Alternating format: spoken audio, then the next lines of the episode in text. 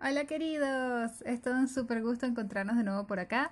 Quiero partir dándoles mis inmensísimos agradecimientos a todos los que vienen escuchándome, a todos los que me han mandado mensajes al Instagram, que por cierto es arroba finanzas para millennials podcast, porque la verdad no estaba 100% convencida de hacer una tercera temporada, pero ustedes han sido tan, pero tan adorables que no solamente decidí hacerla, sino que además la hago con mucho entusiasmo. Ya este podcast lleva más de 35.500 reproducciones, o sea, yo no lo podía creer. Y he recibido mensajes de felicitaciones de personas de montones de países distintos, de verdad, las maravillas del Internet. Incluso me han mandado fotos de sus sobres de ahorro, eso me encantó y me hizo demasiado feliz. Este podcast lo empecé a hacer para tratar de ayudar y el saber que les llega y que les sirve es lo máximo, así que gracias totales. Bueno, antes de entrar en el capítulo de hoy, les quiero contar que además, a raíz de muchas solicitudes que recibí de ustedes, decidí crear un curso online de finanzas, ¡yay! que trata todos los temas que vemos en el podcast y otros más, pero de forma mucho, pero mucho más profunda. Además, con herramientas que yo misma les creé y con un video explicativo de cada una de las herramientas para poder hacer sus presupuestos, hacer su plan de pago de deudas, planificar sus ahorros, elegir inversiones y demás. La idea es que tengan el paso a paso para organizar las finanzas y hacer crecer su dinero, así como se los he dado en el podcast, pero con muchísimas más guías, herramientas y referencias, de forma que no quede pero ninguna duda y sepan exactamente qué hacer en cada momento. Porque bueno, esto son eh, meses de preparación, lo que me tomó hacer el curso, y es muy distinto a lo que puede ser que igual me, me, hace muy feliz que les sirva, pero no es el mismo nivel de profundidad que puede tener un episodio de 10 o 15 minutos de un podcast. Así que em, pueden encontrarlo en el link de mi Instagram, arroba finanzas para millennials podcast, o pueden buscarlo directamente en udemy.com como Finanzas para Millennials. Eh, el nombre completo es Finanzas para, para Millennials, dos puntos, punto finanzas en orden, pero si ponen solamente Finanzas para Millennials, igual les debería aparecer. Les adelanto que el dinero que gasten en el curso es dinero que rápidamente van a recuperar si siguen el paso a paso que van a aprender allí. Muy bien. Ahora entrando en el tema de hoy, tal vez les va a sorprender que empiece la temporada tan pronto. En general comienzo más hacia finales de febrero, principios de marzo, por ahí.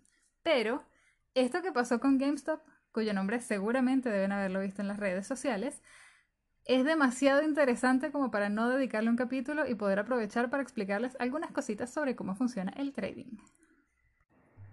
Bueno, como he comentado en algunos capítulos anteriores, la bolsa o la compra de acciones o el mercado de valores son de las inversiones más riesgosas que hay, pero consecuentemente también son de las que suelen generar más dinero.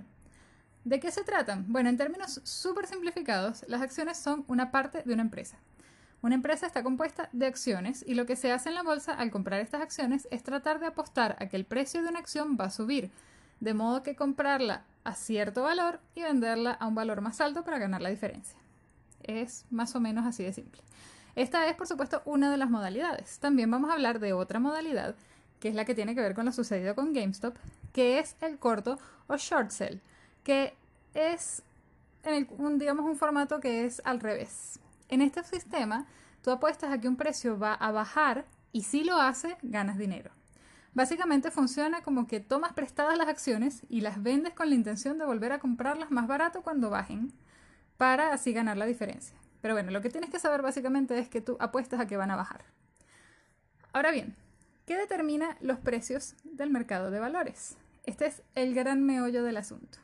Los precios se determinan por oferta y demanda, pero lo que determina la oferta y la demanda puede ser literalmente cualquier cosa Puede estar determinado por cosas lógicas y racionales, como por ejemplo que también le va a la empresa cuyas acciones estás comprando, o que algo bueno le haya pasado al rubro, al rubro en el que se desenvuelve, pero también puede ser porque alguna celebridad puso un tweet respecto de algo asociado a ello y la gente se vuelve loca comprando o vendiendo.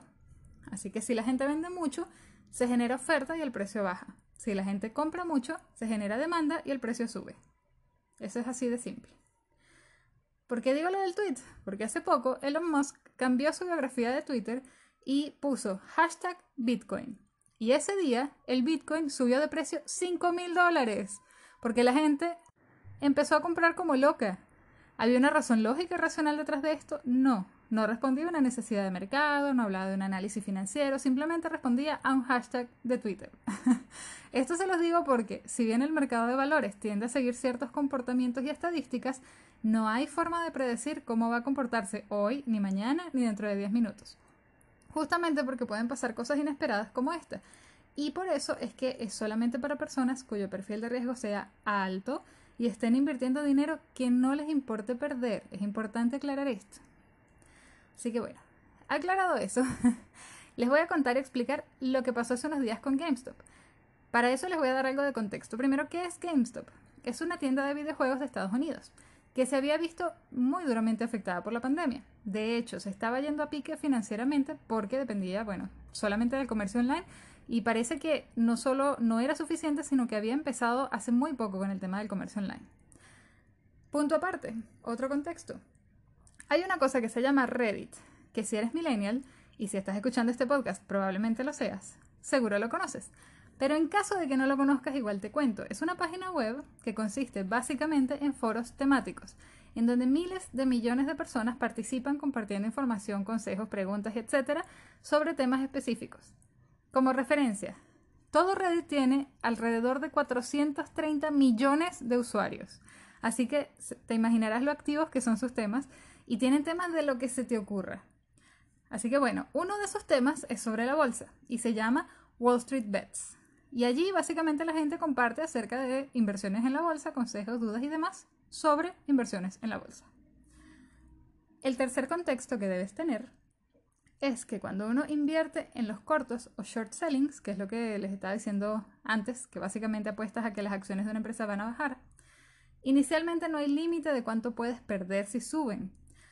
O sea, puedes establecer un límite. Tú puedes decir, yo estoy dispuesto a perder máximo tanto y lo estableces. Y si llega a ese punto, se detiene.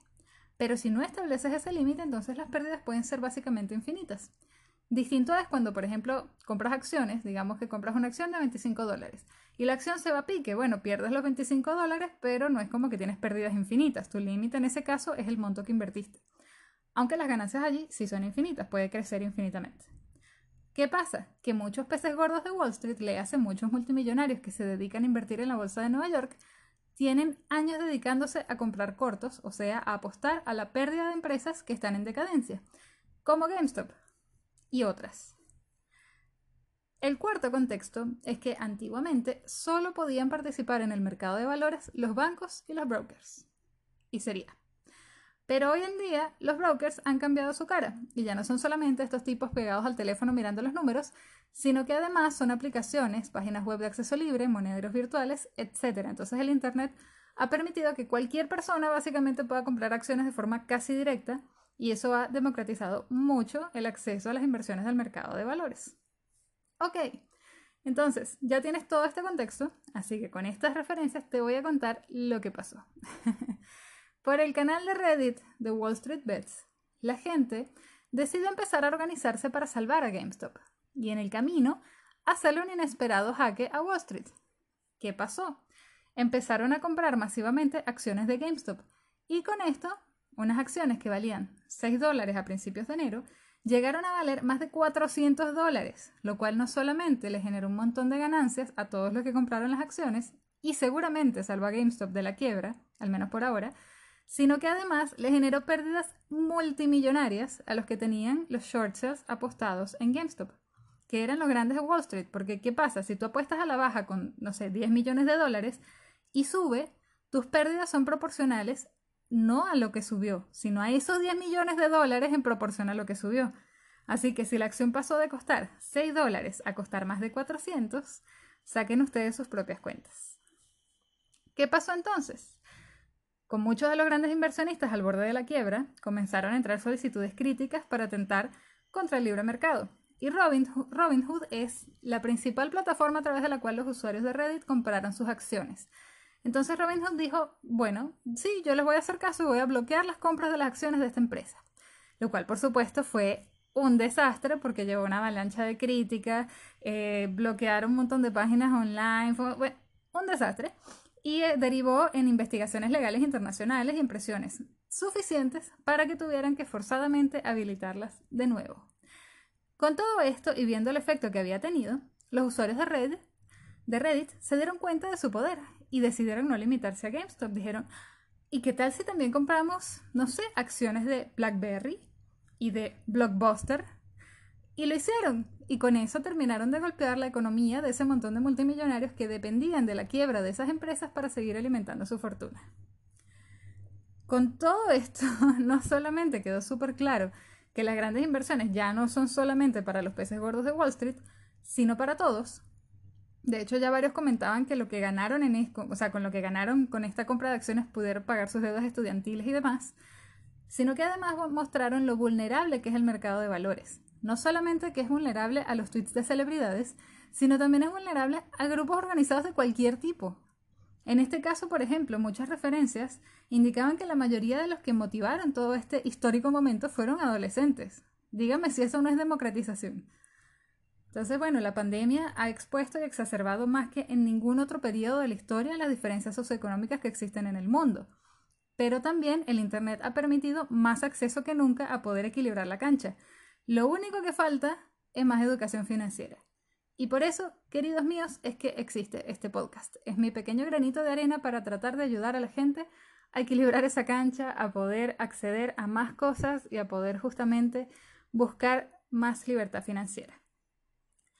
Estoy segura de que este episodio que es algo que va a quedar grabado en la memoria de las inversiones y también estoy segura de que no va a ser el último de su tipo, porque es importante entender esto, porque creo que abre las puertas para entender una nueva etapa en la forma como entendemos el mercado financiero. Y también en la forma como este puede ser manipulado, porque esto, no sé, yo creo, marquen aquí mis palabras, va a volver a pasar de una u otra manera. Porque piensen, esto fue simplemente un gran grupo de adolescentes organizándose por Internet. Imagínense todas las posibilidades que esperan por ahí. Esta no, no creo que sea el primer golpe que vaya a recibir Wall Street. Y no creo que todas las posibilidades que, ha abierto Internet durante la pandemia eh, vayan a limitarse ahora, todo lo contrario, van a irse abriendo cada vez más. Así que esto, digamos que va a ser cada vez más interesante. Y es bueno observarlo, sobre todo como futuros inversores o actuales inversores que son ustedes, poder entender cada vez mejor esto para tomar cada vez mejores decisiones. Y bueno, ya vamos llegando al final de este capítulo. Espero que les haya resultado claro y entretenido. Cuéntenme sus conclusiones a mi Instagram, arroba finanzas para millennials podcast, así como sus dudas, sugerencias de temas, comentarios, etc. Y nos veremos nuevamente la próxima semana. ¡Chao!